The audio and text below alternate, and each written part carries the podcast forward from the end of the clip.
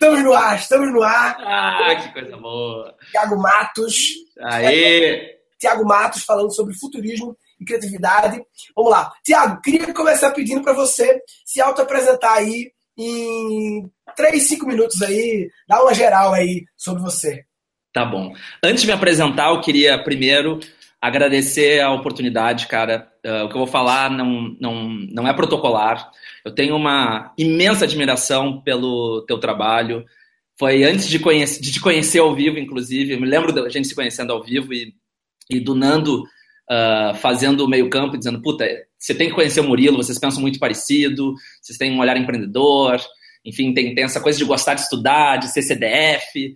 E, e de fato, acho que o Nando estava super certo. Eu fiquei muito feliz com essa com, essa, com esse encontro.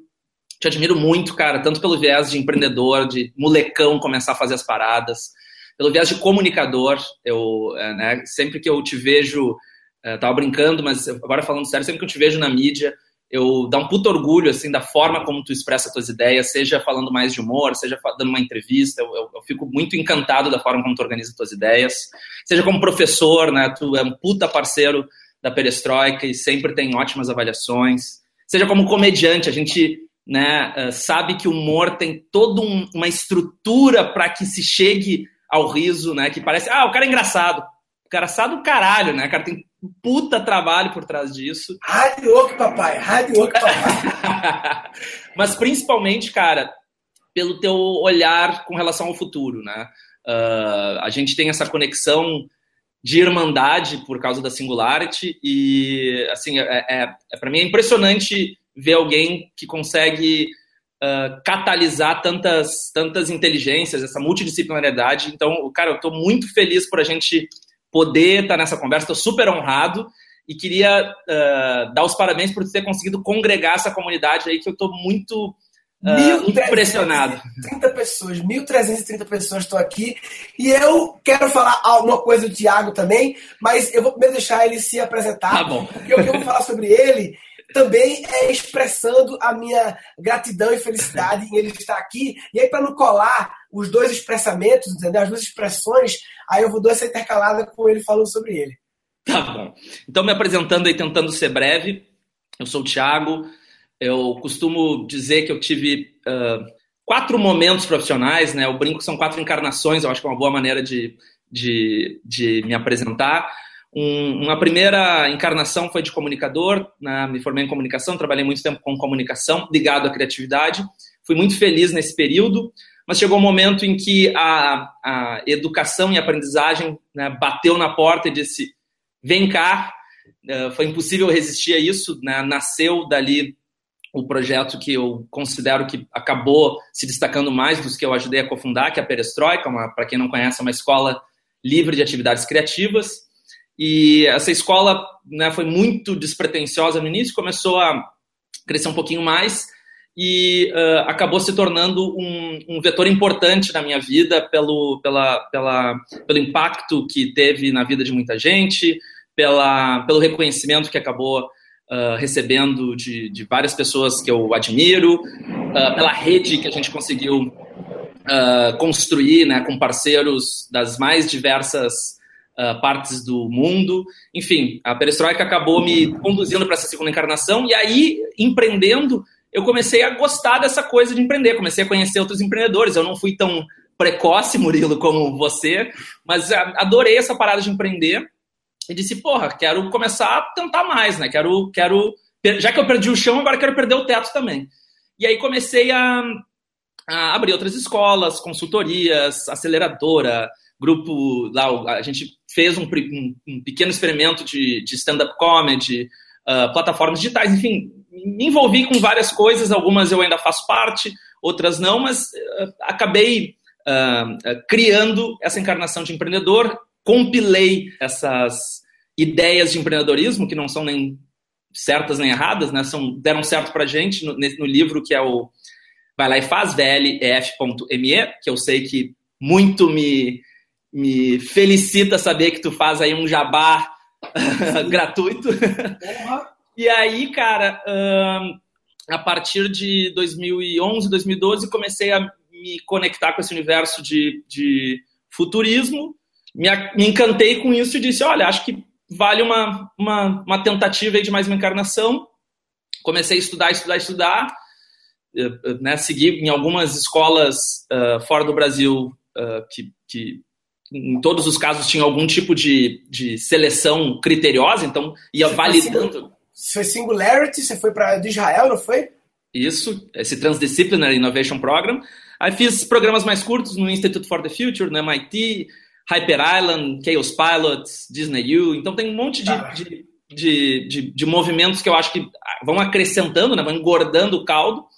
E, e aí chegou um momento que eu disse, porra, então só falta eu trabalhar com essa parada. Eu tô estudando, estudando, estudando, tá na hora de eu trabalhar com essa parada.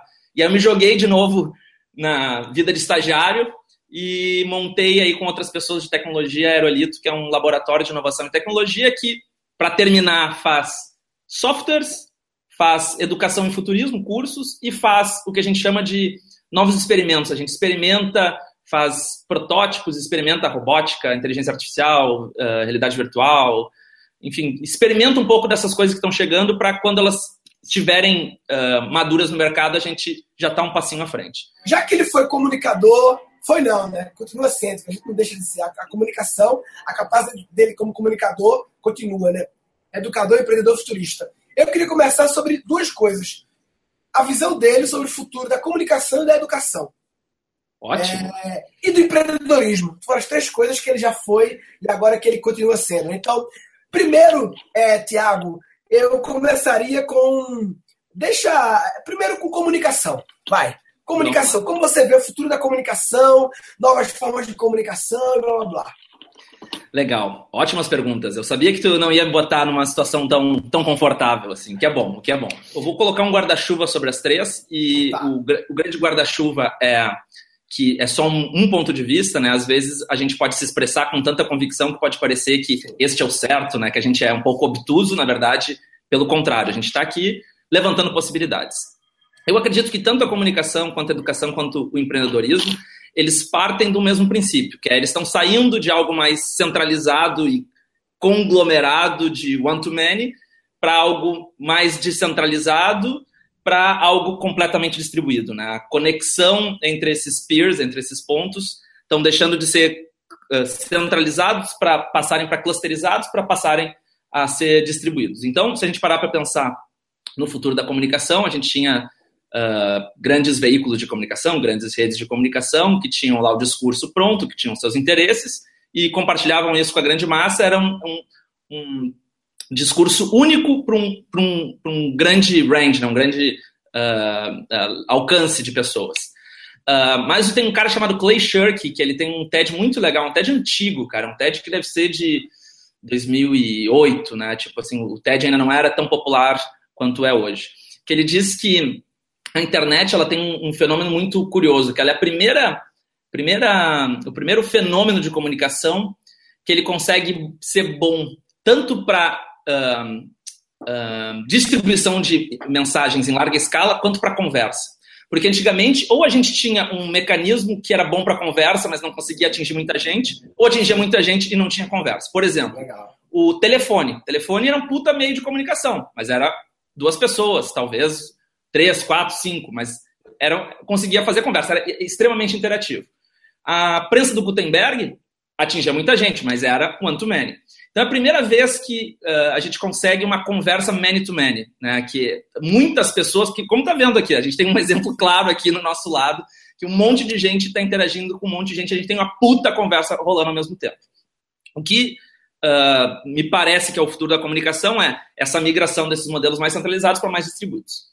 Só que eu acho que tem um, um quesito importante aí, porque até hoje os veículos de comunicação eles se sustentaram a partir de, de publicidade, né? Tipo revistas, televisão, uh, os, os, grandes meios de comunicação eles se sustentam pela publicidade, ou seja, uh, quem uh, viabiliza um conteúdo acaba sendo a publicidade. Então a gente precisa lá da publicidade para poder ver um show de stand-up, ou um filme, ou seja lá o que for.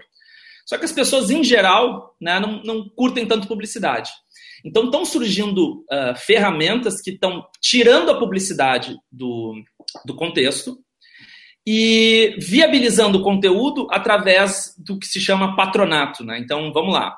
Quando a gente assina aquelas ferramentas de, de crowdfunding recorrente, tipo Patreon, né, em que eu dou lá para o Murilo Gun 50 reais, 100 reais, 500 reais por mês, dizendo, cara, eu acho do caralho que você faz, isso toma aí uma contribuição. Todo paradigma, todo. Isso muda todo o paradigma, porque daqui a pouco você precisava antes criar um programa e tinha que ter um patrocínio para viabilizar o seu programa, e daqui a pouco, com esse, essa grana, você não precisa mais desse, desse, dessa publicidade. Isso faz com que muita, muita estruturação do mercado de comunicação mude.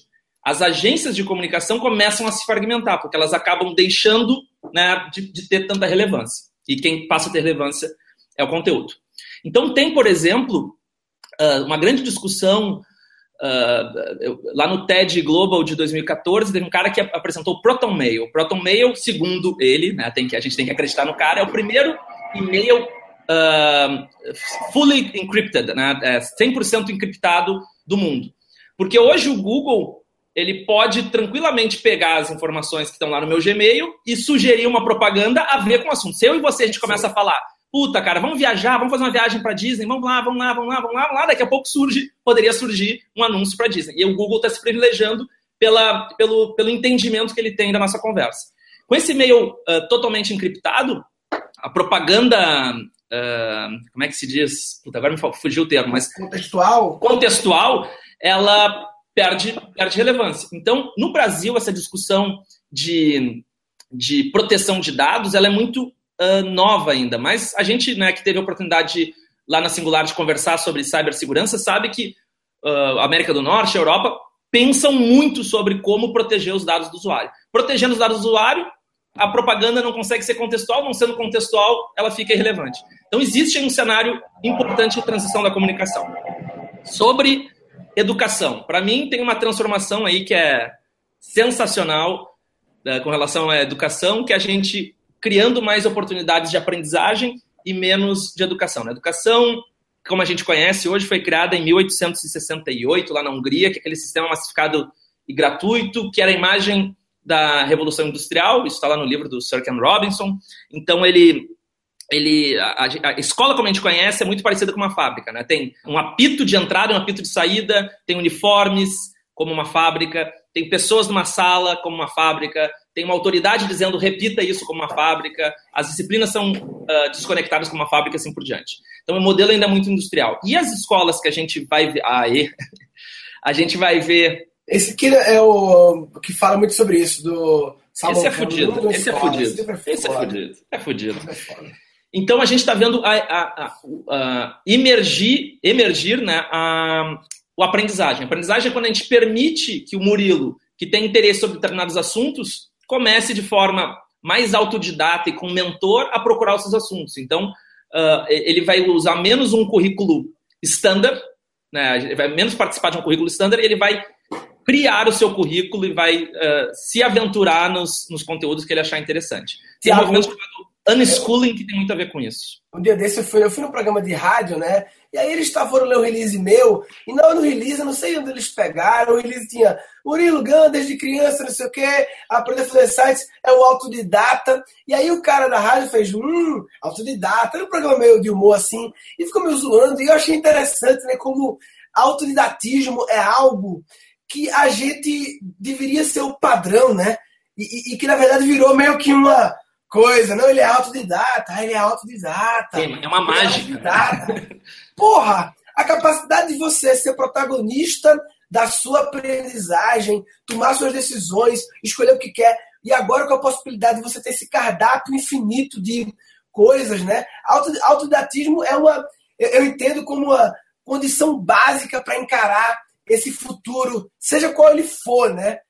Isso Perfeito. é uma certeza. Perfeito. É assim, a, a, os nossos filhos, eles vão provavelmente uh, aprender em sistemas muito diferentes do que a gente aprendeu, né? Uh, uh, tem uma escola muito legal, cara, chamada The School of One, que fica em Nova York, uma escola pública, em que o moleque chega, na chegada tem vários monitores, assim, e aí ele olha lá, o Thiago olha. Hoje o Thiago vai aprender, uh, sei lá, química orgânica na sala B2, em grupo. Aí eu vou lá na sala B2, tem gente mais velha, gente mais nova, eu aprendo química orgânica, faço um teste no dia. Se eu fui bem, eles dizem, ó, o algoritmo diz, esse cara gosta de aprender química orgânica em grupo. E ele vai testando, ele vai isolando as variáveis, fazendo teste AB, até descobrir qual é a melhor forma que eu aprendo cada microconteúdo. Não é só matemática, é Muito álgebra. É puta é do caralho. Então, isso provavelmente vai ser o nosso futuro. Uh, do empreendedorismo, então, cara. Futuro educação, então você. É, beleza, ok. Futuro educação de, de, mais descentralizada e, e baseada mais na aprendizagem. A gente se acostumou a chamar instituições de ensino. Era para é. ser instituições de aprendizagem, né? Porque elas sempre focaram e no ato de ensinar, mas o papel dela só devia acabar quando a outra parte aprender. E, e, o próprio rótulo, né? O rótulo ele diz muito, né? Os rótulos eles impactam na, na, forma de pensar. Então, quando você se rotula uma instituição de ensino, fica muito claro na sua cabeça que o seu papel é ensinar. Ensinar e foi embora. Se você trocasse para uma instituição de aprendizagem ou de transformação, que é mais ainda, no meu ver, é aplicar a aprendizagem de forma prática, né? E, e o estudante virasse aprendedor. Porque não basta estudar se você não aprende, né? Então, beleza, massa. Futuro do empreendedorismo, papai. Ah, esse é difícil. esse é difícil. Eu acho que a gente acaba caindo aí no como vão ser as empresas do futuro, né? E provavelmente a gente está migrando aí de um modelo onde a gente tinha métricas de sucesso, onde ser uma puta empresa, ser gigante, ter 500 parques industriais, estar em cinco continentes, ter um faturamento de bilhões e ter tantos mil funcionários, era o sinônimo de sucesso. E hoje a gente vê aí organismos pequenos, você, por exemplo, tem aí uma puta uh, rede de aprendizagem e a sua equipe, que tamanho é a sua equipe no total, cara? Seis pessoas. Seis pessoas. E você é. é uma escola, né? Você é uma universidade. Sim. E tem aí um, um, né, um, um, um 1.500 pessoas se engajando voluntariamente. Quando faz vestibular em várias universidades, não, os caras não conseguem preencher 1.500 vagas, em, na grande maioria dos casos. Então, tem uma coisa diferente aí. Eu acho muito mais contemporâneo olhar você com esse olhar, com uma equipe mais enxuta, com um olhar digital, com, com métricas de sucesso diferentes do que uma puta universidade que se vangloria lá por ter 50 mil alunos ou 100 mil alunos, ou seja o que for. Então, ah, as grandes instituições, elas acabam ficando muito lentas e aí qualquer, como o mundo é exponencial, as tecnologias exponenciais, a transformação exponencial, e ela fica muito cada vez mais rápida, o que era ser grande o que, que era vantagem no passado, que era ser grande, hoje é um, é, um, é um problema, né? Porque ela demora muito a se movimentar. Então, você enxuta e ser pequeno, você faz uma reunião com a sua equipe e no outro dia você aplica tudo, né? Um novo sistema, uma nova lógica, um novo curso, uma nova plataforma e assim por diante. Então, a, a, a tendência é que a gente tem organismos cada vez menores, ao ponto de que, eu acho, né? É uma hipótese um pouco radical, mas eu acho que vai acontecer, a gente chegar na unidade mínima que todos nós seremos freelancers barra empreendedores, porque empreendedor não deixa de ser um freelancer de luxo, né? Então todos nós seremos, uh, seremos agentes livres e a gente vai poder fazer o que a gente achar que faz sentido naquele ciclo de aprendizado. É, é legal explicar isso, né? Que é o empreendedor freelancer de luxo, porque as pessoas, quando falam empreendedor, já pensam num empresário, né? E já pensam numa parada cheia de gente, tal, gerentes, tal, a galera lá. E, na verdade, todo profissional liberal, ele é um empreendedor. Que o profissional liberal é o freelancer. O empreendedor é, é a pessoa que está com as rédeas da parada lá e comandando. É, e você pode ser empreendedor dentro da, dentro da empresa também, né? Então, assim... É, e, Tiago, é, eu sei que você, eu já vi você falando sobre essa, essas novas formas de trabalho, né?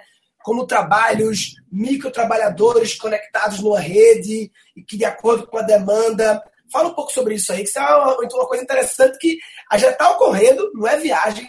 É, é legal falar, Tiago, também, quando fala futuro, né? Tem vários tipos de futuro, futuro mais distante, futuro amanhã. Na verdade, quando a gente fala futurismo, a gente não está dando um escopo preciso se é amanhã, mas falando sobre coisas que temos que ficar ligado na parada. Algumas estão começando a acontecer, outras faltam concretizar e tal, mas tem que ficar ligado. Fala aí sobre o futuro do trabalho e formas de, de moer é muito, é muito legal, né? O Fuller falou que o, o futuro já está aí, ele só não está igualmente distribuído, né? É Sim. óbvio que quando a gente está lá na NASA, a gente está vendo um futuro que vai chegar a 10, 15 anos para muitas pessoas, né? Talvez até mais. Uh, então, o que eu falar aqui, eu tenho certeza que para nós é muito confortável de falar, mas talvez para algumas pessoas que estejam nos acompanhando seja um pouco uh, disruptivo, um pouco uh, pareça uma uma puta viagem. Eu gostaria de reforçar que depende de onde a gente se coloca nesse tempo, né? Então vamos lá. Quando o pessoal me pergunta, pô, o que é o futuro do trabalho, Thiago? Muita gente começa a citar o Uber e o Airbnb como exemplos e todos os, os, né, os semelhantes, né? Eu gosto de citar esses dois porque a maioria das pessoas conhece. E no meu ponto de vista, eles são mais presentes do que futuro. Né? O que acontece é que a grande maioria das empresas e dos, dos empregos são mais passado do que presente. Então, se a gente olhar uh, a, a, grande diferença entre esses dois organismos é que nos, nas empresas tradicionais existe um alto nível de, de, de, o alto escalão, existe o gerenciamento médio, existe a força de trabalho. Então, o alto escalão decide, o gerenciamento comanda e controla e a força de trabalho faz a roda girar. E essas novas empresas, elas acabam sendo um alto escalão também, que pensa a estratégia, morre todo o gerenciamento médio e ficam algoritmos e sistemas automatizados, como o aplicativo do, do Uber ou do Airbnb. Então, os gerentes todos saem e a, a, a, empresa fica muito mais leve. E lá embaixo, em vez de ter empregados fixos, CLT e tudo mais, uh, começa a ter o um microworking, né? os, os, os microjobs, os, os freelancers. E a gente vê aí como um monte de gente que tem uma atividade X e dirige Uber, um monte de gente que tem atividade X e loca o Airbnb e assim por diante. Com o passar do tempo, a gente vai abandonar um pouco mais essa lógica de eu sou médico, eu sou arquiteto, eu sou engenheiro, e vai dizer hoje eu estou isso, e hoje eu estou futurista, e amanhã você vai estar comediante, depois de amanhã você vai estar apresentador, e hoje, nesse momento, você está professor, digamos assim, né? Se a gente quisesse usar um termo mais de fácil entendimento. Ó, e... eu, fico, eu fico puto quando a gente vai no hotel preencher a fichinha lá, aí tem o campo profissão, e aí tem um campinho pequenininho assim, pô, bicho, tem que escrever, só pode ter uma, e é meio apertada assim, você não pode ter várias não, sabe? Depende, depende do cliente na minha profissão, pô. Depende de quem tá contratando, depende da necessidade do momento, do mercado, depende de, de muitas coisas, né? O pessoal fala muito em crise, né? Tipo, é óbvio que a gente passa momentos onde né, o nosso país, a economia do país está mais vulnerável, está menos vulnerável, mas uh, normalmente quando a gente olha para emprego, existe uma escassez de emprego, mas atividades, possibilidades, APIs abertas para a gente se conectar, puta, tem pra caralho, entendeu? Coisa para se fazer tem muito. Achei muito boa essa definição as pessoas estão. Sempre falam assim, há alto índice de desemprego, mas ninguém fala se está tendo um índice alto de destrabalho. Tipo assim, tem trabalhos é porque a gente se acostumou com o conceito de emprego, aquele conceito da CLT que assina aqui não sei o que, com as condições que fica tudo tranquilo e tal, mas na verdade, cada vez mais está mudando isso, né, Tiago? Cada vez mais. E, e é, é, é, difícil. E é difícil não ser, é difícil não o caminho ser esse. Eu não consigo visualizar o caminho não sendo esse, esse caminho de cada vez menos empregos e mais trabalhos distribuídos. E as pessoas, é, é, em vez de você ser uma. Você ser no, no, no, LinkedIn, né? Quando você no LinkedIn, você basta o seu nome, tem que resumir o que você é pequenininho. Mas no perfil do LinkedIn, tem aquelas competências, aquelas skills que as pessoas votam. E, na verdade, o mais importante é aquela parte, não é nem o título que você bota lá em cima. O título é o que importa é o que você sabe fazer, papai. De acordo com o que precisar aí, entendeu? E aí, com tudo conectado, a demanda, a oferta e você tendo habilidades diferenciadas, é nós. Cara, uh, eu acabei de ver aqui, ó. Uh, tem gente falando das 10 mil horas do Malcolm Gladwell, né? Para quem não sabe, o Malcolm Gladwell escreveu aquele livro Outliers, né? O Fora de Série, e ele defende a tese, que eu acho que faz bastante sentido, de que depois de 10 mil horas a pessoa domina uma atividade. Só que quando a gente ouve assim 10 mil horas, parece que o cara passou 50 anos fazendo. Qualquer pessoa que trabalha bastante e se dedica bastante, ela atinge as 10 mil horas com é, é, é, rápido, entendeu? Atingir 10 mil horas. Alguns anos, é alguns anos. Anos. Então, assim, é normal, para mim é muito mais normal que a gente atinja. Vamos supor, tá? Que Malcolm Gladwell tá certo. Eu não vou nem polemizar em cima disso. Uh, que a gente atinja as 10 mil horas em 5, 6, 7 anos. E aí entra um novo ciclo, faz dois ciclos ao mesmo tempo, sai de um e entra no outro, né? Tipo, agora passar 40 anos no, no mesmo ciclo parece, me parece que é um modelo mais datado, né? mais o linear do industrial. Então, eu acho que a gente vai viver muitos ciclos de 10 mil horas, se não ciclos que a gente consiga ter a mesma entrega de 10 mil horas com a ajuda de tecnologias que vai fazer com que a gente precise aprender mesmo mil horas, 500 horas. E outra coisa, ó, é, eu sempre falo que educação não se mede por hora, né? É, então, é, o Malcolm fala 10 mil horas, pra, no fundo ele quer dizer muitas horas, um bocado de horas. Ele quer dizer isso. Não é precisão. E, e a gente muitas vezes mede educação por horas. Ah, tal curso tem 3 mil horas, tal curso tem 200 horas. Eu, no, no curso que eu faço criatividade online, Tiago, eu não falo quantas horas tem. Porque eu digo que tem a minha resposta para uma pergunta é tem o um mínimo necessário para entregar o que a experiência que eu preciso entregar, gerar aprendizagem, gerar transformação no mínimo. Eu quero otimizar. Então, cada vez mais, com, com, com jeitos diferentes, inovadores, criativos de gerar experiência de aprendizagem, a gente pode transformar as 10 mil horas do Malcolm em 2, 3 mil. Agora, o que, o que já entra na teoria das mil, 10 mil horas é Tiago teve 10 mil horas de, de, comunicação e virou um publicitário foda no Rio Grande do Sul, da agência, não sei o que, redação e tal. Porque ele teve 10 mil horas ali na faculdade. Depois ele teve, com certeza, 10 mil horas estudando educação para virar educador.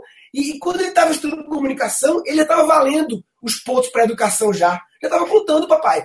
Já tava, ele apenas complementou. Aí virou empreendedor, ele já tinha todos os pontos de que o empreendedor que entende como que é comunicador, que entende comunicação e de educação já está para empreender na, em coisa de educação e aí e futurista. Então, assim, vai se acumulando. Eu passei 10 anos também, como você falou, quatro encarnações. Eu tive uma encarnação é, trabalhando com internet nos anos 90. Depois tive uma encarnação até o começo de 2000 como comediante e agora como educador.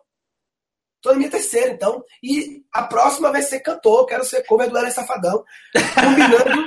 mas eu quero combinar o conceito Hélio Safadão com o conceito meio molejo, meio mamona assassinas, com um toque de fundo de quintal, sabe? Para poder fazer uma parada diferente, assim, engraçada, mas. Mas, ô maluco, eu acho. Eu, eu, eu gostaria de adicionar uma encarnação. Eu realmente acho que você é um comunicador, porque a pessoa que uh, trabalha na mídia, como você trabalhou, né? Tipo eu quantas vezes uh, acompanhei uh, trabalhos seus na mídia, ela, ela pode morrer muito rápido, né? Tipo, um cara, se ele não tem uma boa entrega, se não, não se comunica bem, se não se expressa bem, ele pode morrer muito rápido. Então, eu acho que você tem uma encarnação aí de, de comunicador fácil, né? De, poderia ser apresentador, seja lá como a gente quiser chamar, mas né, de comunicador tranquilamente. E é isso, cara. Eu, eu, eu gostei muito do seu, do seu insight, porque eu, por exemplo, já tive conversas de 30 minutos que valeram mais que uma faculdade inteira, né? Então, Lógico. a gente medir por hora, a gente está talvez um sistema um pouco mais cartesiano, né? Eu não sei se a gente deve ir por aí. O Eduardo colocou aqui, a sociedade vê o freelancer como um desempregado, uma pessoa que não conseguiu ter um emprego e está fazendo bico. O que vocês acham disso? Vou dizer o que eu acho.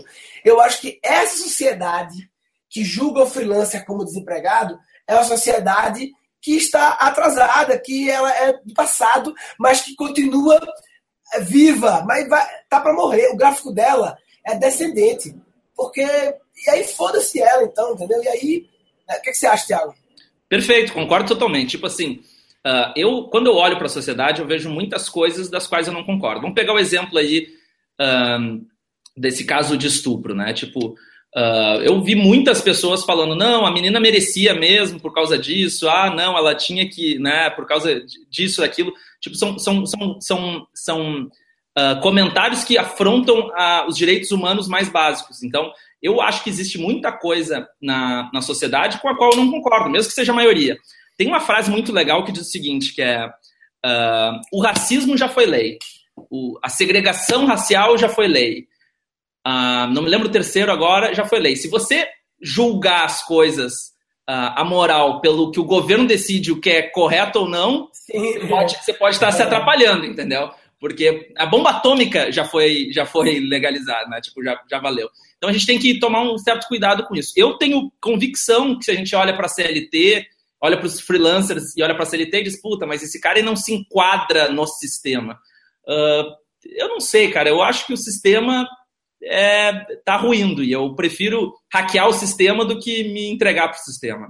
Tem, muita gente perguntando assim, ah, mas como eu vou é, saber sobre várias coisas e ao mesmo tempo ser especialista, 10 mil horas e tal, né? É, é difícil isso aí e tal. E aí eu queria, é, é, Tiago, é, fazer uma, uma divisão, que o Alex perguntou agora, como jovem se preparar para o mercado de trabalho do futuro. Eu, é, acho que lá você ouviu também assim, né? O conhecimento em T, né? T-shaped knowledge, de você ter um conhecimento vertical numa área, ter que ter, que é a sua especialidade e tal, e um conhecimento superficial em várias áreas que são, eu chamo, que eu lancei um vídeo hoje em que eu estou vestido de Batman, um vídeo bem idiota, falando sobre as habilidades cinto do Batman, que o cinto do Batman, ele é o cinto de utilidades e são utilidades genéricas. Tudo no cinto do Batman serve para várias coisas, né? Nada serve para uma coisa só, é um gancho que puxa uma corda, que dá para fazer a porra louca com isso.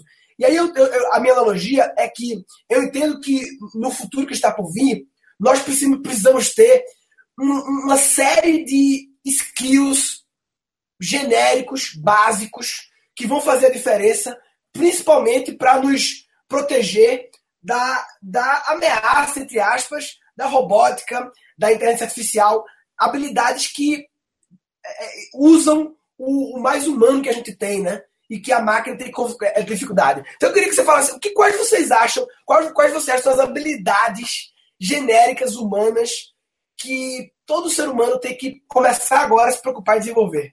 Super legal. Uh, eu costumo dizer que as profissões de hoje vão ser habilidades amanhã. Então, tudo que é profissão hoje vai ser habilidade amanhã. Vou dar um exemplo que eu acho que vai ficar mais claro. Hoje em dia, todos nós somos datilógrafos. Por quê? Sim. Há pouco tempo, existia uma pessoa, o pessoal aí da, os digital natives não sabem o que é isso, mas antigamente era tão difícil digitar numa máquina de escrever que existiam pessoas que faziam curso de datilografia e eram especialistas em datilografar. Hoje em dia, com a proliferação da tecnologia uh, computacional, então todo mundo tem computador, todo mundo tem smartphone, a gente hoje aprendeu a datilografar bem e rápido. Tem gente que datilografa, datilografa muito bem aí com uma mão só, né, sem olhar. Uh, então, aquela, aquilo que era uma profissão morreu como profissão e virou uma, uma skill. E hoje em dia, economista, uh, administrador, designer, comunicador são prováveis skills de amanhã. Então, todo mundo vai ser um pouco comunicador, um pouco economista, um pouco administrador, um pouco eh, whatever, né? E é claro que o balanço disso lá no T-Shape, cada um vai ter o seu. E é, e é fascinante que as pessoas sejam diferentes. O, o, o, legal não é a gente que, querer ser um pastiche, um copy-paste de alguém, é a gente querer ser a, a maior essência nossa. Porque se a gente for a maior essência, conseguir transbordar nossa própria essência, a gente é incopiável. Se a gente é incopiável, a gente é insubstituível. Então, eu acho que é muito mais legal que todos nós sejamos diferentes do que todos sejamos iguais. Eu acredito que todas as profissões de hoje vão se tornar skills uh, obrigatórias, né, de amanhã. E, cara, é, é, eu não vejo, assim, uma, uma... Muita gente fala assim, tá, mas se hoje se precisar de um cara para operar o seu tumor de cérebro. Pô, você que vai querer o melhor do mundo. Claro que eu vou querer o melhor do mundo, eu não tenho dúvida que eu vou querer o hiper especialista. Mas com o, o, avanço dessas tecnologias distribuídas, onde as pessoas se conectam, é muito claro que um pouquinho de inteligência artificial com um pouquinho de inteligência coletiva vai resolver melhor o problema do que um hiperespecialista. Então, o cara que melhor detecta câncer no mundo, um pouquinho de inteligência artificial, uma rede colaborativa onde todo mundo pinga um pouquinho, vai ser melhor do que o hiperespecialista. Então, provavelmente os prêmios Nobel do futuro vão ser redes colaborativas integradas com redes de inteligência artificial. Ou seja, me questiono se no futuro a gente precisa tanto assim de hiperespecialistas. Talvez a gente tenha que ter uma, duas, três boas skills e várias né, habilidades que a gente vai amarrando a elas. Né? Massa. O Eduardo perguntou uma pergunta bem específica. Como equilibrar criatividade versus operacional do negócio? É, é, é uma pergunta, mas você, o Tiago, empresário, talvez agora, né? O Tiago, é uma curiosidade que é pessoal minha até, de é, sobre gestão. Como você.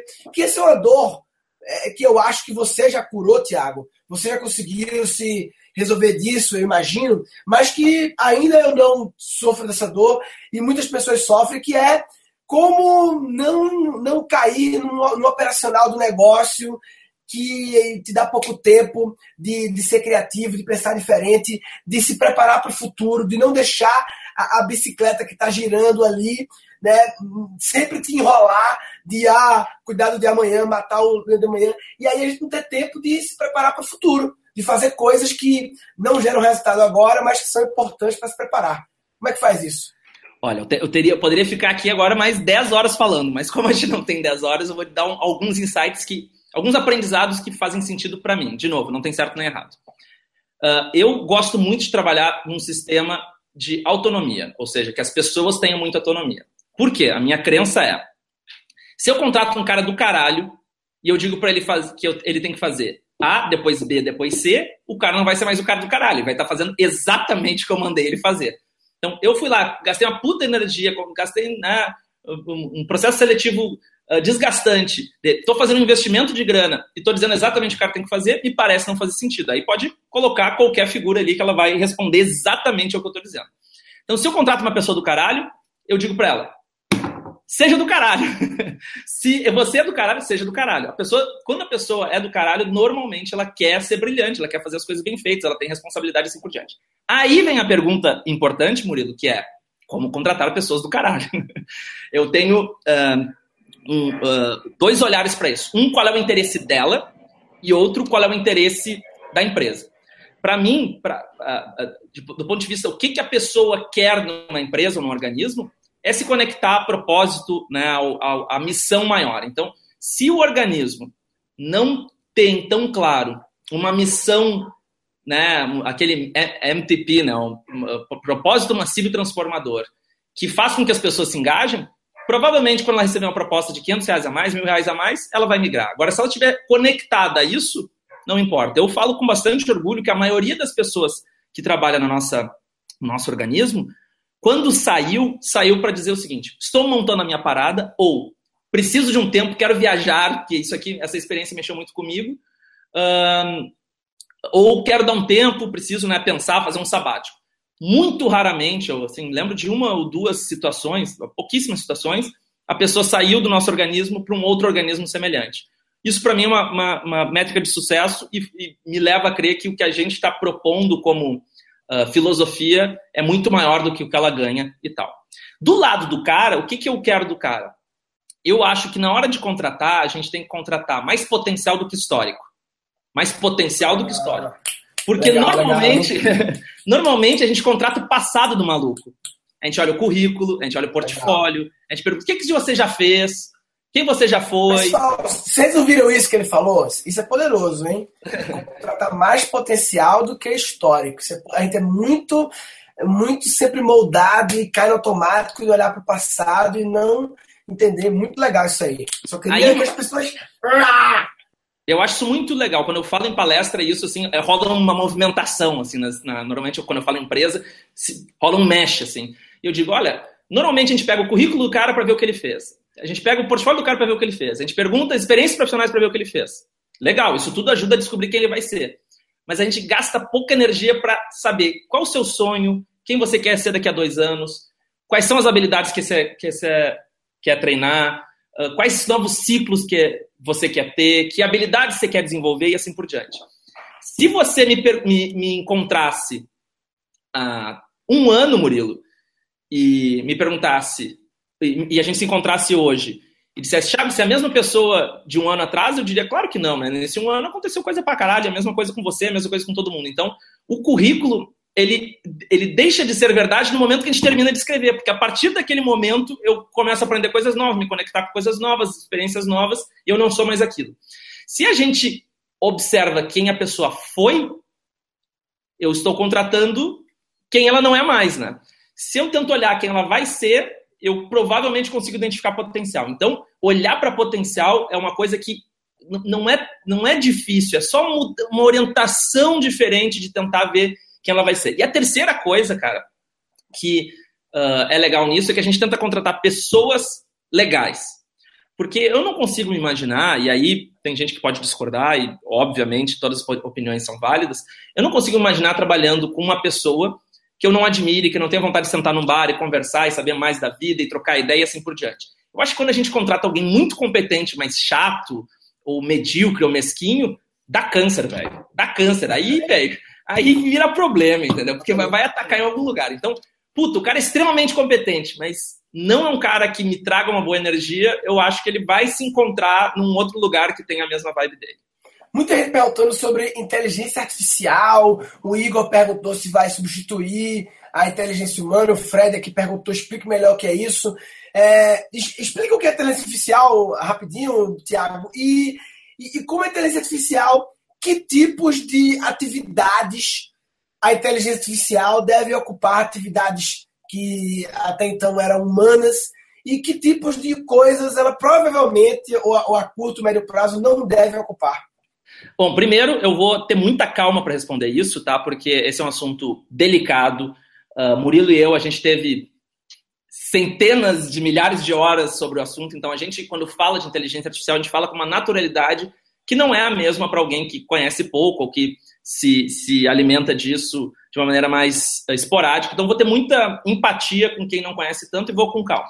Tá o que, que, que é inteligência artificial? Inteligência artificial é como se fosse a inteligência de algo não orgânico, de uma máquina, de um robô e assim por diante. Ou seja, é o, é pensamento, é o, é o, cérebro de uma máquina, de um robô e assim por diante. A, a, a, inteligência artificial hoje ela já é capaz de fazer muitas coisas que surpreendem uh, as pessoas. Eu não vou listar todas aqui, mas tem várias atividades intelectuais criativas que ela é capaz de que as inteligências artificiais e softwares ao longo do mundo uh, conseguem uh, fazer tão bem ou mais ou melhor que os humanos. Eu vou, dar só, eu vou dar só um exemplo para ficar palpável. Por exemplo, tem aquela startup, né, Narrative Science, que é muito louco. Tem outras já hoje em dia, né? Que escrevem, tem matérias em sites fodas, Forbes e tal, matérias, matérias tipo futebol, o Chicago Bulls ganhou o jogo do fulano e tal e que a matéria é escrita por, um, por inteligência artificial, por um, software. Só que não é tipo é, placar dois pontos, é quem fez o gol dois pontos. Não, é um texto. Ela é capaz de escrever uma história e até dar opiniões. Mais uma vez, o Chicago Bulls decepcionou em casa. Então, é, é uma capacidade de, de, realmente falar parecendo humano. E isso é um exemplo de uma inteligência artificial que já está aí. Não é o futuro, não. Já está a parada está aí. Exatamente. Então, a, a, Narrative Science é uma dessas que produz uh, textos de esporte, mercado imobiliário e econômico, até onde eu sei, não sei se evoluiu, mas até a minha última consulta, sim. E ela faz textos, uh, né, várias, vários, várias revistas, vários portais, como a Forbes, usa uh, dezenas, centenas, milhares de artigos deles, ou seja, é bem provável que a gente leia ah, no futuro, ou se já não leu algum artigo escrito por robô e nem percebeu. O que acontece é que uma inteligência artificial ela consegue resolver, às vezes, problemas muito específicos. É óbvio que no futuro ela vai conseguir resolver mais complexos, mas hoje em dia ela resolve problemas tão específicos que uh, ela serve muito mais de assistente para nós, hoje em dia, do que de substituição total. Mesmo o Watson, né? O Watson ele vai ajudar um médico radiologista a identificar problemas. O Watson vai ajudar na, a, a, vai se plugar no Cognitóis para que a pessoa possa, para que a criança aprenda melhor e vai ajudar o professor. Ou seja, hoje em dia a gente está muito mais de trabalhar junto do que substituição. Mas é óbvio que algumas atividades vão ser substituídas. Eu tenho aqui um, um, alguns gráficos, tá? Que indicam a probabilidade de automação total de algumas profissões nos próximos 20 anos. Telemarketing tem 99%. Por quê? Hoje em dia a gente já liga para vários telemarketing, eles já são automatizados, né? Uh, já, já, né? A gente fala com, com uma gravação e assim por diante. E o processo de telemarketing é um processo de rotina, ou seja, se a pessoa disser isso, vai para cá. Se ela disser isso, vai para cá. Se não disser isso, vai para cá. É, é, mecanizado. Então, ele, ele, é, essa, essa atividade já está praticamente automatizada, só né, a gente só vai uh, ver isso acontecer nos próximos anos. O, o vale parking, o cara que manobrista né, de carro, com os, os carros automatizados, os carros que dirigem sozinho, é muito provável que isso também aconteça nos próximos 20 anos. Então, essas são duas atividades que elas têm uma rotina, ela é muito mecânica. Apesar de ser intelectual, ela tem muito mecanicismo e muita rotina na atividade. Então, ela está muito vulnerável. Agora, engenheiro civil tem 1,9%, ou seja, um índice muito baixo. Por quê? Porque por trás de todos os cálculos e todas as automações, ainda vai precisar de um olhar de inteligência humana. Arquitetos 1.8, engenheiros mecânicos 1.1, professores de escola 0.7. Então, uh, existem muitas atividades intelectuais criativas que a gente não vai conseguir substituir, pelo menos nos próximos 20 anos, com inteligência artificial. Só que o que, o que eu me pergunto e o que eu queria deixar aqui como reflexão é: quando uma profissão morre, mas a sociedade ganha, isso é bom ou isso é ruim? Por exemplo, Vamos supor que a gente criasse hoje o, o médico robô que cura câncer. Ou seja, acaba o câncer no mundo. Não existe mais câncer. Ninguém mais morre de câncer, ninguém mais tem câncer. Quem tem câncer hoje se cura. Isso vai fazer com que a expectativa de vida no mundo inteiro cresça automaticamente três anos. Nenhum monte de gente não vai sofrer, um monte de gente não vai né, ter ente querido, amigo, passando por esse, por esse desafio de saúde. Só mas... que os oncologistas, mas os oncologistas terão que ter uma outra atividade. Ou seja, isso é bom ou isso é ruim? Para os oncologistas, eu acho que até eles mesmos vão dizer isso é bom, né? Mas se a gente sair disso e for e fizer uma analogia com transporte, que é, que é o setor que mais emprega no mundo, com os carros automatizados, a gente vai economizar em combustível que não vai, não vai poluir tanto o meio ambiente e principalmente vai salvar milhares de mortes por ano, porque eles não precisam ser perfeitos, eles só precisam ser melhores que a gente. Só no Brasil morrem 40 mil pessoas de acidente de carro. Se morrer uma, puta, numa fatalidade, acho que não vai acontecer, mas se morrer uma, a gente né, conseguiu salvar a vida de 39.999. O que, que é melhor? Que todas essas pessoas que dirigem hoje percam emprego e aprendam a fazer outra coisa e a gente não morra como, como sociedade, não tenha números altos de mortes no trânsito como sociedade, ou é melhor que eles mantenham emprego e continuem morrendo? Então, quando a gente coloca dessa forma, a gente vê que se todas as nossas atividades tiverem que morrer e se automatizar para que a gente tenha uma sociedade melhor. Por exemplo, eu sou professor. Se tiver um robô, um software que ensine melhor do que eu e a, a próxima geração venha muito mais preparada e consciente e ética e correta do que era com os humanos, beleza, vou aprender outra parada. É isso aí. Então, a gente tem que, tem que entender isso como um desafio da sociedade. É, quando eu voltei na Singularity, né, com essa parada toda, eu, eu já dava é, cursos de criatividade presenciais. E dava porque uma vez me chamaram para dar, não sei o que, eu gostava. E eu voltei na Singularity com essa toda visão de futuro e pensando, porra, a parada que eu estava dando o curso é uma das, das paradas que vão fazer a diferença é, nas profissões, né? Porque o engenheiro civil, que segundo a estatística lá, ele está mais protegido, ele está mais protegido por quê? Porque durante o trabalho dele, ele não só fica fazendo cálculos, não. Ele também tem vários problemas que ele requer dar soluções. E, claro, se ele for. É importante lembrar, pessoal, que, por exemplo, advogado. O advogado que for foda em criar novos caminhos, soluções criativas e novas abordagens de petições e combinar várias leis e tal, esse cara vai se, se estar bem no mercado agora. O advogado que ele já é um robô. Ou seja, ele é humano, mas já é um robô. Por quê? Ele faz uma petição sempre igual, porque é petição da, de, da, da, telefônica, e é tudo igual, só muda o nome da pessoa, vai ter que carimbar. Esse cara vai ser substituído por quê? Porque ele é já é um robô. Então deixa o robô fazer, brother. E te, e te fica livre para fazer uma coisa mais humana, né? Uma Perfeito. coisa que use a sua habilidade da criatividade. E, ó, Murilo, Outras. só queria acrescentar uma coisa, cara. Perfeito, assim, no, eh, no meu ponto de vista, perfeito a sua colocação, concordo com tudo. Botaria aspas uh, e botaria meu nome embaixo. Uh, tem uma coisa também que é legal a gente pensar, né? Que sim, existem muitas pessoas que já estão robotizadas, né? E, e, trabalham de forma robotizada, que vão ter que colocar essa camada criativa para se diferenciarem. Mas quando se fala de automação, eu normalmente gosto de levantar o seguinte: a grande maioria das pessoas trabalha oito horas por dia no emprego que odeia, numa empresa sem propósito, uh, com um chefe que não admira, para ganhar mais do que precisa, com o objetivo de comprar coisas que ela não necessita para impressionar pessoas que ela não gosta. Então, essas pessoas já são os robôs, entendeu? Esse cara está num, num, num mindset completamente robotizado, vivendo de forma automática, e ele já está. Isso é chuva, maluco. É. Quem, eu perguntei quem tem vontade, quem quer mudar de atividade, ou seja, 50% sim, você acabou de falar, né?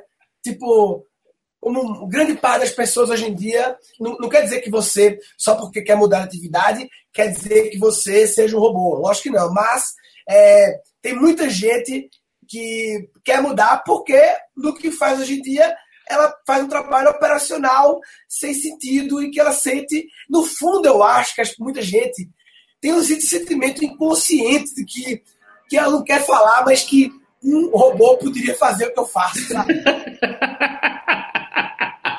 Concordo. Um robô treinadinho podia fazer. E você aí, reflita. Olhe para o seu trabalho e pense direitinho.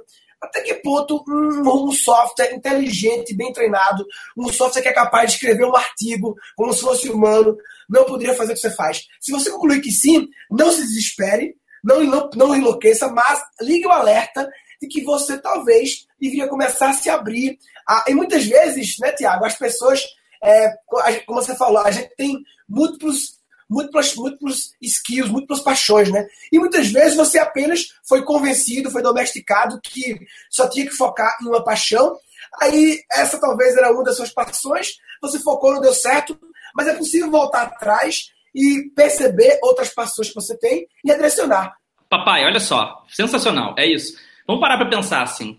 Uh, uma reflexão. Não estou dizendo que a gente deve seguir por esse caminho, mas uh, nosso papel aqui é fazer boas perguntas, né? Se o futuro nos leva para um caminho de ter várias skills, várias profissões, várias atividades. Se é natural do ser humano gostar de muitas coisas, né? Não conheço ninguém que gosta de uma coisa só, todo mundo gosta de um monte de coisa. Se a gente foi educado a pensar de forma linear, ou seja, crescer numa mesma profissão, né, que nem uma linha de montagem.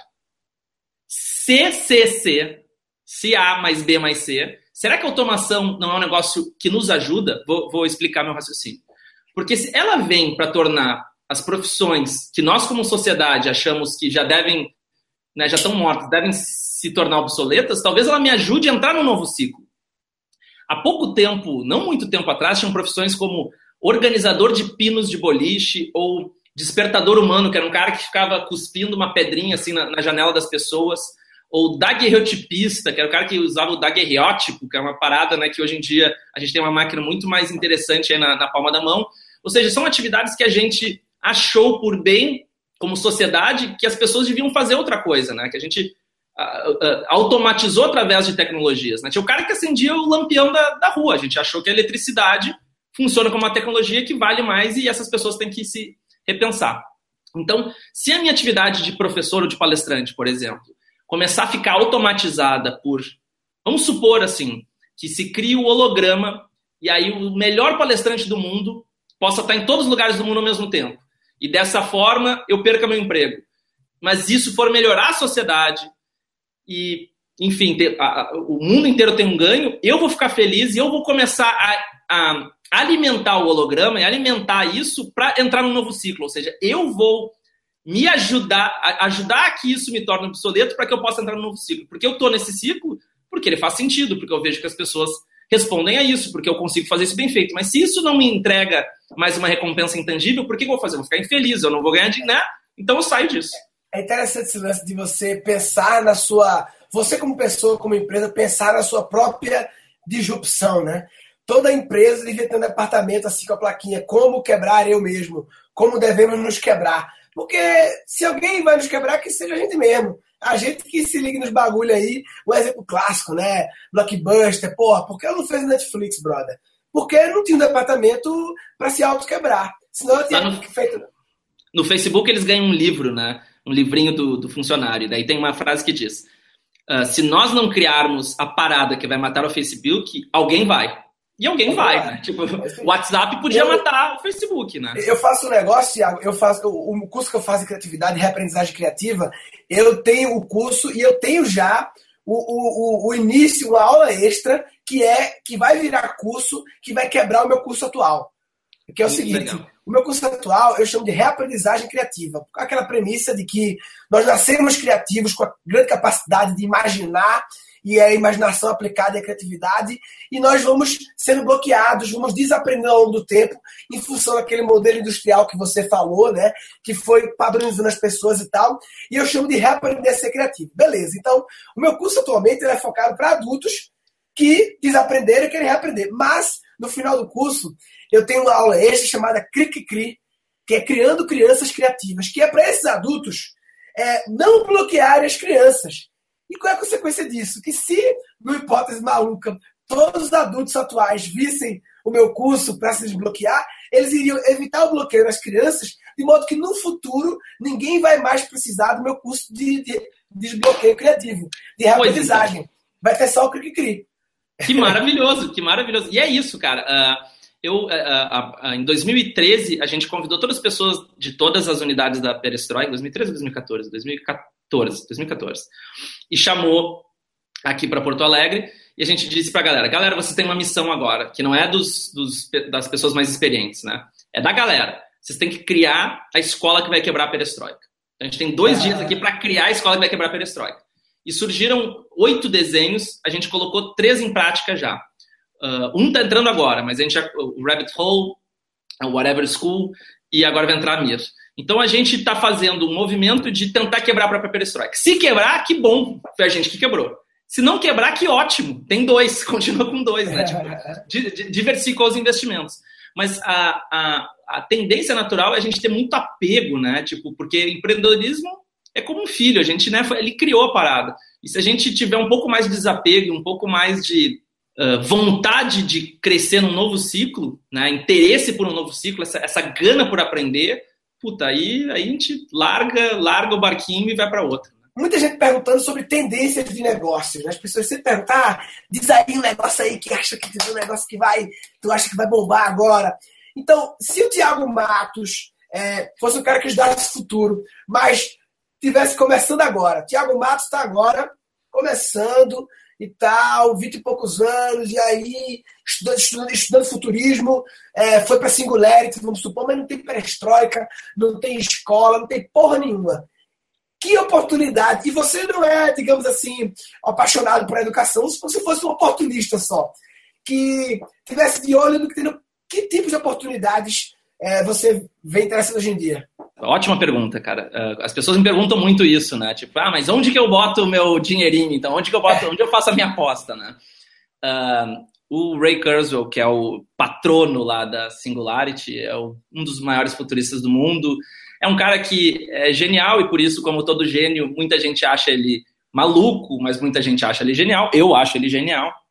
Ele acredita que a gente vai ver aí no futuro uh, ali por 2029, a ascensão de três grandes movimentos, três grandes revoluções, né? Que é GNR, genética, nanotecnologia e robótica barra inteligência artificial. Então, GNR é bem fácil de decorar.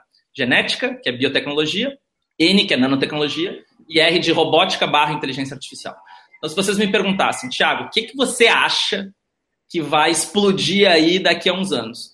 Eu acho que esses três campos são campos onde a gente pode começar a aprender, a gente pode começar a se aventurar mais, a gente pode começar a pensar, pode começar a fazer alguns investimentos, pode começar a pensar, a, enfim, mergulhar nisso, porque provavelmente a gente é como se a gente estivesse falando da internet em 1985, né? Tipo, é, olha, vai vir aí uma parada, entendeu?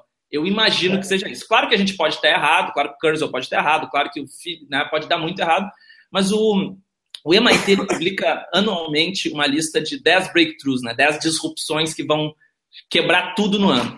E nos últimos três anos, ou seja, as últimas 30 disrupções do MIT, 28 estavam associadas a alguma dessas três revoluções. Ou seja, o MIT, que é o Massachusetts né, Institute of Technology, uns caras que né, são reconhecidos como os caras picas de tecnologia. Olha aí, ó, olha aí, olha aí. Tá aí, ó, exatamente isso. O MIT indicou que das últimas 30, 28 estão nessas revoluções, ou seja, olhar para elas parece interessante. Eu ia, eu ia só complementar, só ia complementar que eu acho que tem uma parada que uh, eu acho que é, é, a que mais me encanta hoje em dia, que é VR, né? Que é a realidade virtual. Essa eu acho ah, que é, é, assim, é, é quase óbvia que ela vai ser uma coisa explosiva realmente, porque chegou num preço que é uh, acessível. A gente hoje não precisa mais de um hardware, todo mundo tem esse hardware aqui na mão, e esse hardware permite que a gente tenha, olha aí, ó, que a gente tenha uh, capacidade computacional para fazer boas uh, imersões. Então, se a pessoa cruzar a área de interesse dela, educação, medicina, uh, sei lá, saúde, segurança, com realidade virtual e ela enxergar uma oportunidade, eu acho que pode ser um caminho legal. Eu só ia mostrar aqui, eu, eu sou viciado em tudo que tem futuro. Eu, eu fico, ó, além da MIT aqui, essa aqui é a minha revista de futurismo.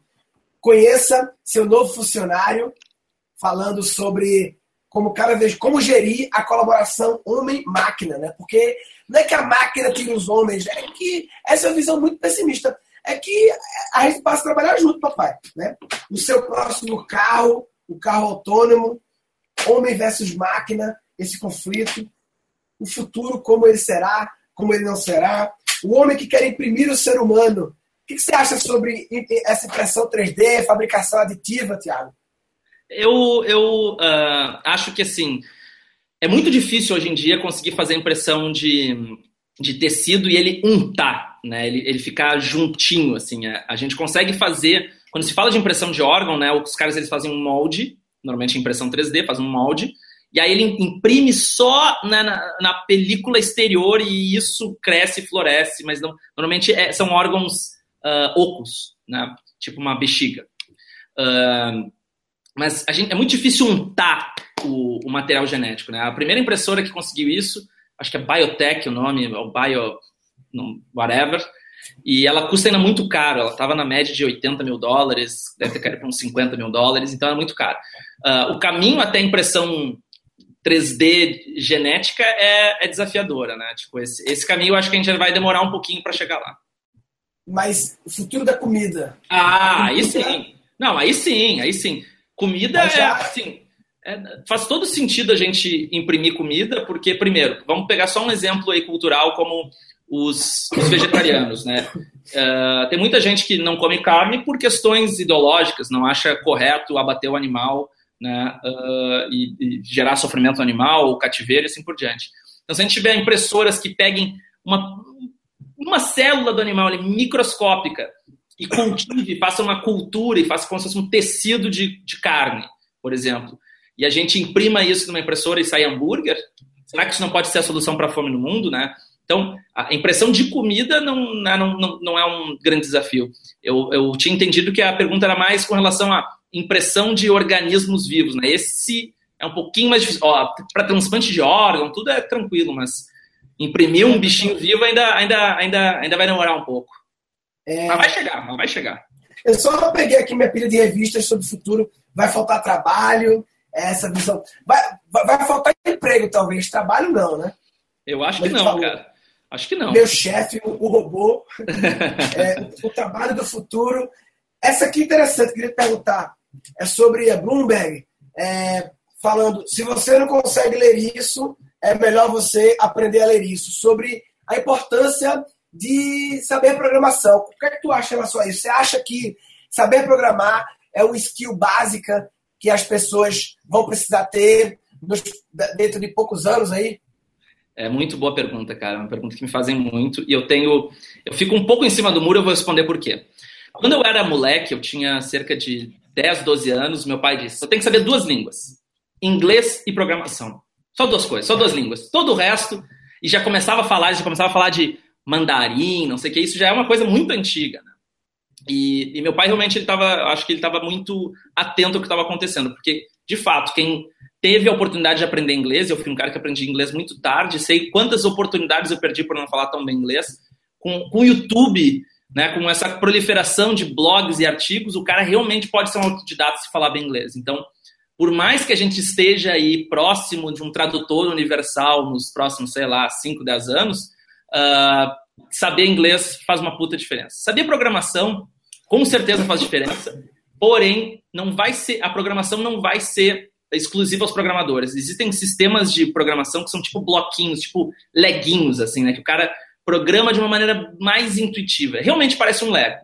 Então, sim, tem que saber programação e a, e a hierarquia da informação de programação não vai se perder, mas ela vai ficar bem mais acessível para quem não é programador, né? Os sistemas vão ficar cada vez mais visuais. É como antigamente o, o cara precisava saber programar para escrever um texto, para ter um, um, blog. Hoje em dia já existem ferramentas que o cara vai lá e consegue simplesmente escrever no blog. E, e eu acho que quando a pessoa fala assim, ah, tem que saber mais sobre programação, na verdade, é importante entender os conceitos básicos de, de, lógica, de alguns conceitos básicos, e mais que essa programação, eu acho que é importante estar ligado nas novas tecnologias, nas novas possibilidades, porque se você não sabendo como é que está a realidade virtual, hein? como é que está essa história, por quanto está o preço, barato, quanto chegou o preço do, do cardboard do óculos, como é que está esse bagulho aí de impressora 3D?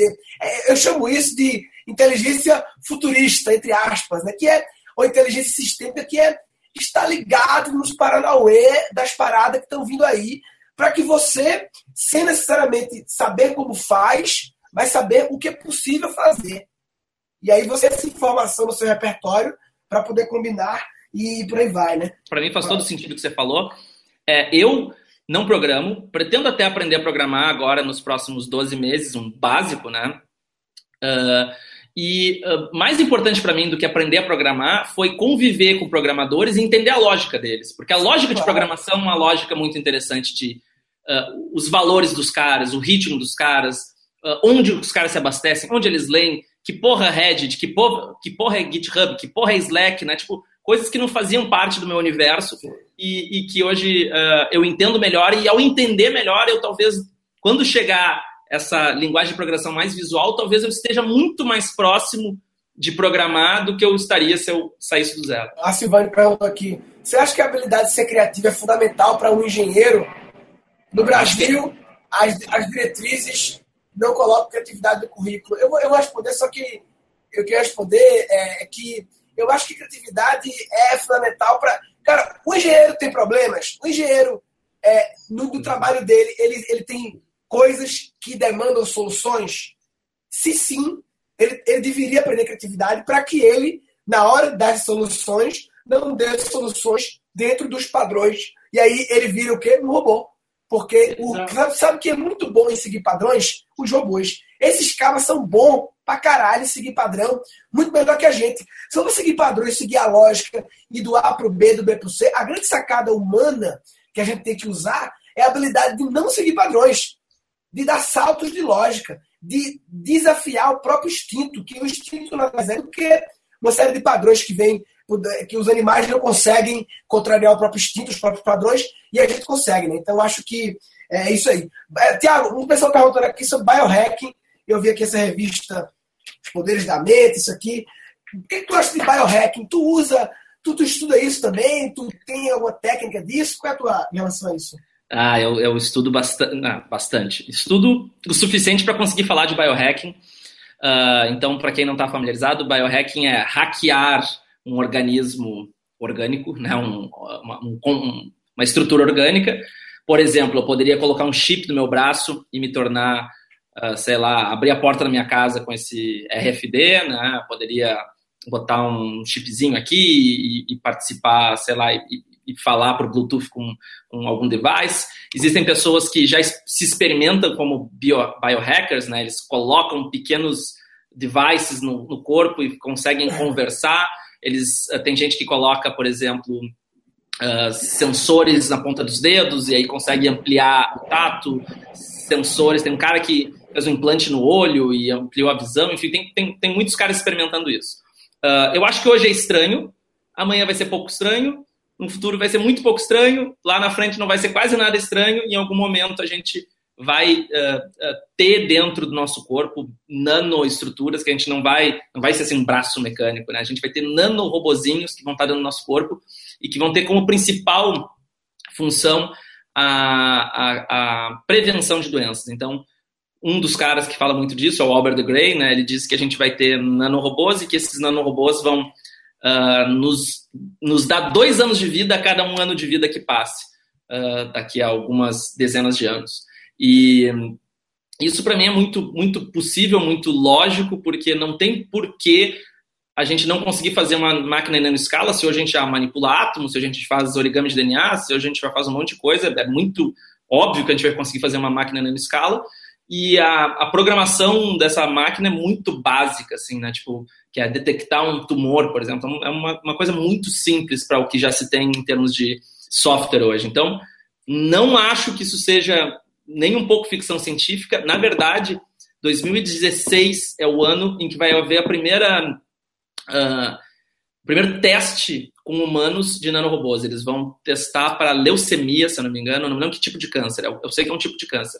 E, claro, isso não significa que a gente vai ter nanorobôs amanhã nos hospitais, Uh, mas isso significa que é um, parece ser um caminho uh, inevitável para a humanidade, que é a medicina preventiva. Não vou, porque o câncer, se, ele é detectado cedo, no estágio 1, ele é muito fácil, não é muito fácil, mas ele é muito possível de ser revertido. Mas normalmente a gente descobre num check-up ou porque já está se sentindo mal e aí ele já está num eh, nível muito avançado. Eu estou vendo aqui as revistas, revista aqui, The Next Steve Jobs, sobre crianças e tal. Eu queria perguntar, Tiago, você não é pai ainda, né? Mas eu queria te perguntar é, a sua visão em relação à educação, sistema educacional, o que é que fazer hoje em dia? Não adianta remoer o passar lá, industrial, o que é que pode fazer hoje em dia, né? Mas antes de você responder isso, é, e eu talvez uma outra pergunta aqui, que eu estou vendo aqui minhas revistas e vendo se tem algum tema, é, eu queria falar a parada que eu fiquei de falar no começo e não falei. É, eu, eu, eu, eu, eu queria. O, o para mim, o Thiago, tá fazendo esse debate com o Thiago é muito foda. O Thiago, é, é, eu sou muito grato a você, Thiago, porque você teve três coisas que você fez é, que foram muito.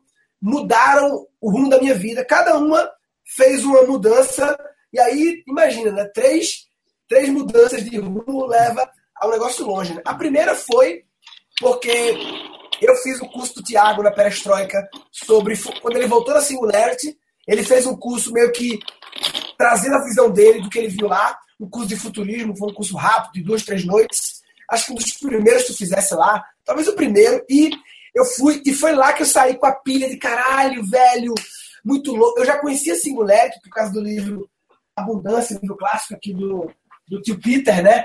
Peter da Amandes. É, e, e aí, mas eu saí de lá, então você me deu a pilha para eu querer aplicar para Singularity, né? E me mostrou que era possível, né? E, poxa, você foi lá e fez, né? Vai lá e faz, foi lá e fez. Que é uma, é uma boa ideia para o próximo livro seu. Foi lá e fez, enfim. É, mas, é, e aí o segundo motivo que eu sou muito grato é porque você ainda fez uma carta de recomendação para mim e eu sei que você faz muito poucas cartas de recomendação, até porque se você fizesse muitas cartas, perderia o valor das suas cartas. Então eu sei que você é, é esperto e faz, fez muitas poucas cartas. E você fez uma carta que foi muito importante para ser aceito. Então você me deu pilha para aplicar, me ajudou para ser aceito. E o Tiago, eu postei no meu Facebook, ele fez uma palestra lá muito épica, que ele fez de olhos fechados, com o tempo calculado, passando no slide, um negócio assim épico, um negócio assim, puf. E aí, eu fui para lá também pensando, caralho, velho, vai ter um momento, eu fui preparar, vai ter um momento em que eles vão pedir pra gente fazer coisas, é, fazer palestras internas, e eu preciso pensar em algo diferente. E foi aí que surgiu é, a ideia, o, o, que eu chamo de comedy thinking, né? Na época eu fiz uma palestra sobre três formas que a comédia pode te ajudar a resolver problemas que virou minha teoria que eu falo, chamo de comedy think, pensar como comediante e tal. E surgiu essa teoria em função da. Eu tinha um prazo, um desafio, pô, apareceu um negócio. Tiago já me falou que o bagulho ia vir. Ele fez algo épico, vou fazer um negócio épico também. E acabou que a minha palestra ela foi eleita a melhor palestra é, de todos os alunos, né? Fez a votação no painel. E eu acabei virando orador da turma, assim como você. Então, essas coisas, me pilhar para ir, me ajudar para ser aceito e ainda me inspirar para me preparar para aquele momento muito importante na minha trajetória lá, logo no começo e tal. Então, eu sou muito grato a você. É uma das pessoas que eu tenho a maior gratidão que, por ter mudado o, o, o trilho da minha vida. E isso era para ter falado antes, mas eu falei agora. Mas. Deixa só, deixa só fazer um pequeno comentário sobre isso. Cara, eu acho que fico super lisonjeado e, e, e uh, agradeço a, a, o carinho que eu já tinha declarado antes, então não, não, não fico constrangido em dizer de novo. Uh, mas eu acho que a galera não tem noção como foi legal a sua palestra de, de encerramento lá, a sua a, a palestra que você deu de formatura. Tem no YouTube, né, essa palestra? Tem no YouTube, tem. Caras, assim, deixa eu só dar um, meus dois centavos aqui. Eu me considero uma pessoa que fala bem em público, que se desafia, que, né, que, que tem boa performance. E mais o que o Murilo fez na, na apresentação final foi foi 10 over 10, sabe? 10 sobre 10. Foi de chorar. Me lembro que a, imaginem, imaginem o seguinte: a gente estava no Museu da Computação, na meca da tecnologia mundial, no Vale do Silício, com as maiores autoridades de tecnologia do mundo. Murilo quebra tudo, é uma palestra, né, que assim, é um show de stand-up, é, é muito engraçado e é muito legal, porque tem algumas piadas que até hoje eu lembro como Uh, se você coloca um adesivo da NASA no seu computador, você se sente como astronauta. Uh, se você quer parecer inteligente numa banca de investidores, diga como isso escala. Uh, se você quer se apresentar bem, não diga que você é um empreendedor, diga que você é um empreendedor serial. Para se ver como eu lembro do discurso, de tão, de tão sensacional que ele foi. E todo mundo aplaudiu de pé. Então, cara, eu que tenho que agradecer, na verdade, por estar lá nesse dia e ter visto algo que foi. Isso sim foi épico, né? Eu acho que ninguém esquece dessa apresentação. Quem não viu, olhe no YouTube, porque é sensacional. Sensacional. Pergunta final. Eu queria falar, Tiago, sobre criança, filhos. Eu tô com a bebezinha de nove meses, então tô nessa pilha. O seu sócio aí é, tem dois filhos e tal, e, e você não tem, mas tenho certeza que você tá tem caminho. muitos pensamentos é, de ter, eu sei que você vai ter, e já deve estar tá mirabolando. E aí, como é que vai ser? Que caminho você pensa para o seu filho, relação ao sistema escolar, unschooling, blá blá blá? Me conta aí sua visão em relação a isso. A gente já conversou um pouco sobre isso, né? E é, e é engraçado, porque é muito fácil para mim, que não tenho filho, comentar a educação dos filhos dos outros, né? Então eu tenho minha opinião, mas talvez quando eu tiver filho eu, vou, eu mude tudo. Uh, eu tenho um, um feeling de que o, o segundo grau, o segundo grau é de velho, né? O ensino médio, é, ele, ele, ele basicamente o papel dele é preparar para o vestibular e o vestibular basicamente é uh, a porta de entrada para uma universidade. Eu, eu acho que existem ótimas universidades, mas hoje, se eu tivesse um filho em idade para saindo do, do ensino fundamental para o ensino médio, eu diria: meu filho, não sei se vale a pena realmente percorrer todo esse caminho mais tradicional, curso pré-vestibular, vestibular, a universidade mais tradicional. Existem universidades que não são tradicionais, universidade... eu questionaria isso. Então, eu talvez dissesse para ele: quem sabe você monta um programa mais de aprendizagem própria, um com mentor, um unschooling, uma, uma eh, desescolarização e assim por diante. Acho que isso para um cara, quando ele está com uma idade um pouco mais madura, eu acho que ele tem condições de pensar sobre isso. Uh, quando o cara é muito moleque, quando é muito novinho, eu acredito que ah, ah, o ambiente escolar, claro que existem escolas e escolas, ele ajuda muito na integração, socialização, né, na, na, na, no entendimento do outro, que a gente não é só o nosso umbigo, que o mundo não é a, a, a mãe e o pai e assim por diante. Então, eu, eu tendo a acreditar que nos primeiros anos de vida, eu não sei exatamente onde o corte, é muito importante para uma escola que, que, que, fomente essa socialização, né, que prepare para o indivíduo. Uh, mas eu acho que é escolas e escolas. Existe uma escola, o, o Projeto Âncora, em São Paulo, que ele é sensacional, que ele trabalha uma, uma metodologia mais aberta, mais livre, uh, com os alunos com idades diferentes e operando juntos, que se inspirou na Escola da Ponte, assim por diante.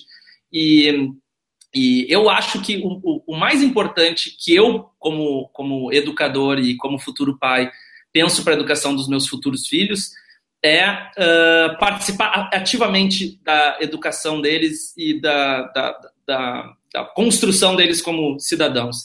Eu não quero delegar isso para a escola, não quero terceirizar isso para a escola. Eu quero ser o cara que converse, que questione, que pergunte, que leia as histórias, que faça ele ler, que faça escrever, que, que, que desperte a curiosidade. Então, a minha resposta é que ela, ela, acaba sendo um pouco evasiva por não ter filhos, eu achar muito autoritário eu dar né, ah, uma resposta não estando vivo nisso, mas eu acho que é legal uh, se questionar se essa preparação para o vestibular, para a universidade, que prepara para o estágio, que prepara para o emprego, que prepara, que prepara, que prepara, se ele faz sentido ou se a gente não pode questionar um pouquinho. Né? Você cria pessoas que são preparadas para passar em testes preparados, né? É. Testes preparatórios que preparam. Eu postei aqui esse link aqui verde aqui em cima. É um vídeo que eu fiz chamado Vale a Pena Fazer Faculdade, que eu mostro a minha visão. Eu não vou falar aqui porque está no vídeo lá, é 10 minutos que eu gasto lá. Mas quem, quem tiver essa questão de faculdade e tal, clica lá. É a minha opinião, como o Thiago sempre fala. É a minha opinião, o que eu penso e tal. E em relação à escola, é, a, a escola é uma instituição que presta um serviço educacional. E, e os pais confundem entender a escola como sendo a terceirização da responsabilidade de educar. Não, brother. A responsabilidade de educar é sua. Até porque você que contrata aquele fornecedor. Você não pode culpar a escola, você que contrata e você tem que estar up to you, né? Você que escolhe tirar daquele fornecedor. E a gente se acostumou a achar que o único jeito de educar crianças é dando para um só fornecedor. Não. É, é, a criança não está na escola, não significa que ela está em casa. Significa, eu não gosto quando fala homeschooling, porque o pessoal acha que a criança o dia todo em casa. Não. Ela pode até é, é, estar desescolarizada é estar dentro desse sistema escolar padrão, mas ela pode estar indo, tem um calendário que ela acorda, tem uma aula de um idioma que ela gosta, e pode ter aula de programação, e pode ter um de Kumon, de idiomas e matemática, e você pode delegar a educação para seis fornecedores, e um sétimo ser você em casa. E em vez de você simplesmente se colocar fora, porque na hora que o, a, o, o seu filho precisa de ajuda na escola, você contrata para professor particular, mais um fornecedor e tira o seu da reta, e muitas vezes fica pensando assim: ah, eu trabalho muito, muito esforço para colocar meu filho numa boa escola, e aí você acha que, ah, não, eu tô pagando, é igual aquele personagem do Zorro Total, tô pagando. Eu vi uma charge uma vez, né, que antigamente, quando o, o, o, a criança ia mal na escola, né, o professor falava pro, pro pai, ó, ele tá indo mal na escola, né, é, para falar com a criança e tal. E hoje em dia, o pai vai para o professor e fala: professor, que história é essa? Meu filho está mal na escola. é como se fosse: eu paguei para você cuidar disso e você não está cuidando direito. Não, brother, não se terceiriza a responsabilidade de educar o ser humano. É pai, a resposta é sua, papai. Né? É isso então, aí. Uh, Tiagão, papai, muito obrigado. Foi que incrível. Isso? Galera, quem quiser conhecer, o, o link do meu curso aqui, ele deu pau. Mas enfim, é o curso é, reaprendizagem.com.br. Mas deixa eu, fazer, deixa eu fazer um jabá do curso, cara. Eu conheci um monte de gente que fez o seu curso. Todo mundo paga muito pau pro seu curso, cara. Tipo, pelo amor de Deus, quem não conhece, eu só, só ouço coisas boas, né? Eu, eu falei muito bem do Murilo, assim, só ouço coisas boas do, do, do curso. Tipo, cara, você realmente conseguiu uh, transformar as pessoas. Assim, muita gente falando muito bem, cara. Muita gente. Valeu, obrigado. E também fui transformado pelos cursos de vocês, né? Que é, já fiz, fiz, vários de vocês já e tal. Inclusive o Felipe, o seu sócio, ele tem uma aula extra, então espero, vou, vou atrás de uma aula extra sua também, que ele gravou para nossos alunos. E eu queria, Tiago, finalizar geral, geral, geral, indicação de três livros, três livros assim, que você acha que. Livro é um negócio muito pessoal, sempre, lógico, né? Cada pessoa, mas três livros que você acha que, putz, velho, esse vale a pena você ver se você gosta. Eu sempre falo que livro tem que dar prazer, né? Você começa a ler e tá achando ruim, para de ler, papai. Legal, legal. Pessoal, tem um monte de gente aí perguntando sobre livro, né? Por acaso eu tô cheio de livro aqui também, cara, e é, é meio por acaso, tá? Uh, esse livro aqui, eu só vou mostrar porque esse livro é uma bíblia do futurismo, então o pessoal está perguntando sobre futurismo. Esta é talvez a maior bíblia do futurismo, né? É a Bíblia também por causa que ela. É, tá, tá aqui, eu tô vendo bem atrás de você, cara. Não tá? Bem atrás de você aqui. Acho que eu tô vendo ele. Então, esse aqui, A Singularidade Está Próxima, tem em português. Ela é um, é um livro muito denso, mas talvez seja o primeiro passo para começar eu, a pensar não, sobre empreendedorismo. Eu não aguentei ler. Não, aguentei. não ele, é, ele, é muito difícil. Tem que ler assim em doses muito homeopáticas. Ele é muito denso. esse, esse é. é realmente quer entrar é, no futurismo. É, é isso aí. Então, assim, o pessoal perguntou: pô, quero entrar fundo no futurismo. Se o cara lê esse livro, ele quer entrar fundo no futurismo. É, esse, tá aqui, esse aqui não está de brincadeira. Uh, um livro que, uh, assim, que eu, eu, gosto muito de recomendar são os livros do Paul Arden, aquele Uh, tudo que, né, uh, whatever you think, think the opposite. It's not how good you are, it's how good you want to be. Então, qualquer coisa que você pense, pense ao contrário. E o outro é Jesus, né? Táxi com pegando é, com, táxi, táxi com, uh, com Deus. E, enfim, esses livros são, são muito bons, são livros rápidos de ler e, e, e livros que uh, transformam, acho, a visão de, de, as coisas mundanas, assim, do dia a dia. É, é a criatividade aplicada ao dia a dia, o pensamento disruptivo aplicado ao dia a dia. O melhor livro de empreendedorismo, é, para mim, assim, que, que funcionou muito foi o The Lean Startup, que também é um clássico, né? Que é o pensa, uh, um pensamento enxuto.